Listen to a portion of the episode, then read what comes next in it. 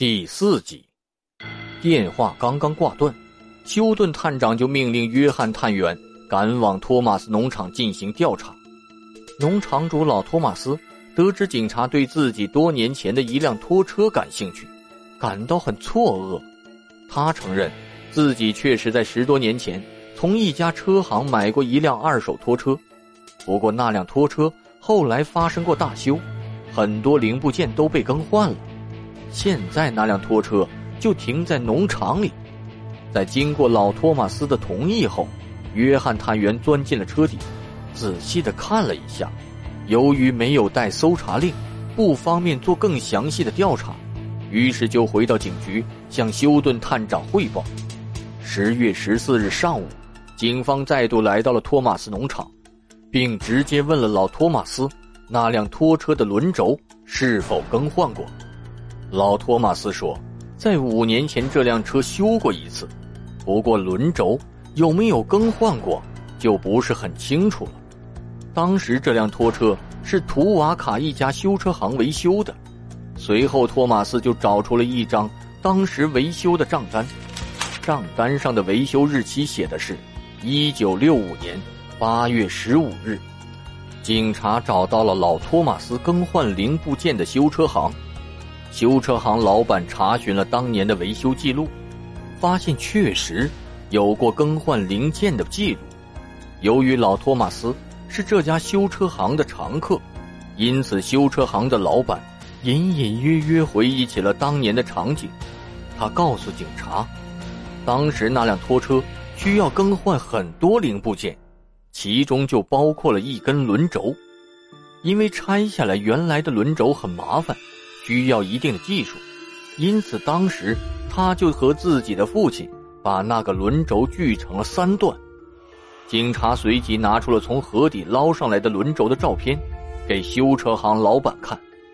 老板说：“从切割的手法上来看，很像是我做的。”修车行老板向警察补充道：“当时他想把换下的旧轮轴留在车行，但是拖车修完后。”当时来取车的不是老托马斯，而是老托马斯的大儿子理查德·托马斯。他拒绝了修车行老板想留下旧轮轴的要求，而是把所有换下的旧零件全部带回了托马斯农场。下午两点，警察第三次来到了托马斯农场。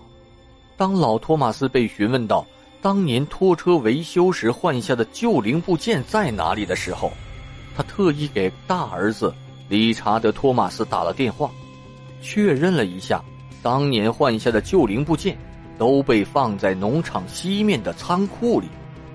这几天，警察多次造访托马斯农场，看起来是在调查轮轴的下落，实际上，同样也是在重点观察本案的嫌疑人——点二二口径步枪的主人，三十二岁的阿瑟·托马斯。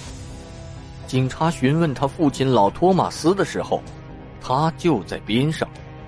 当听闻警察在找那些旧零部件时，他显得很从容淡定。在父亲老托马斯的指示下，阿瑟托马斯带着警察前往西面的仓库，没有丝毫的慌张和犹豫。看起来，他对那些零部件毫不知情。在约翰逊探员与托马斯交谈了几句之后。他向托马斯提出了一个请求，他希望托马斯能够提供一些他使用的点二二口径的子弹。没想到的是，托马斯一口就答应了下来，马上回房间取了一盒点二二口径的子弹。随后，警察在托马斯的带领下，来到了农场西面的仓库进行搜查。果然，在仓库内发现了几件清单上的拖车零部件。不过，警察没有发现最重要的部件，也就是轮轴切割后的另外两个残余部件。在离开农场前，约翰逊探员再次对托马斯做了一次笔录。然而，这一次让约翰逊探员抓住了其中微妙的变化。我们来看一下托马斯在三个不同时间点所做的口供。第一份口供的时间点。是在七月三日，当时托马斯被列为了调查对象，原因是他曾经与珍妮特有过交集。在第一份口供中，托马斯称自己是是非公司的装卸货司机，在三四年前被派往克鲁农场工作，在工作期间，他还被邀请到了屋子里喝早茶和下午茶，不过之后就再也没去过。第二份口供的时间点是在九月初，当时托马斯所拥有的点二二口径步枪。成为了两把疑似作案步枪中的一把。在第二份口供中，托马斯称自己是一家公司的装修部的司机，在大约七年前被派往了克鲁农场。当时管理农场的还不是克鲁夫妇，而是杰克汉考克。当时自己还在屋内吃过饭。第三份口供的时间点是在十月十五日。警察去托马斯农场寻找旧汽车零部件时，在第三份口供中，托马斯称自己是一名装货司机，一九六五年离开了这家公司，在这之前去过克鲁农场做过几次工，当时住在那里的是杰克汉考克夫妇，并且和他们吃过几次饭，在第三份口供中，托马斯被重复问到了同一个问题。就是他之前有没有去过克鲁农场，是否熟悉里面的环境？通过前后三次的口供可以看出，托马斯之前不仅去过多次克鲁农场，还对里面的环境相当熟悉。然而，重点是在不同的时间段背景下，托马斯给出的答案却在不断的变化。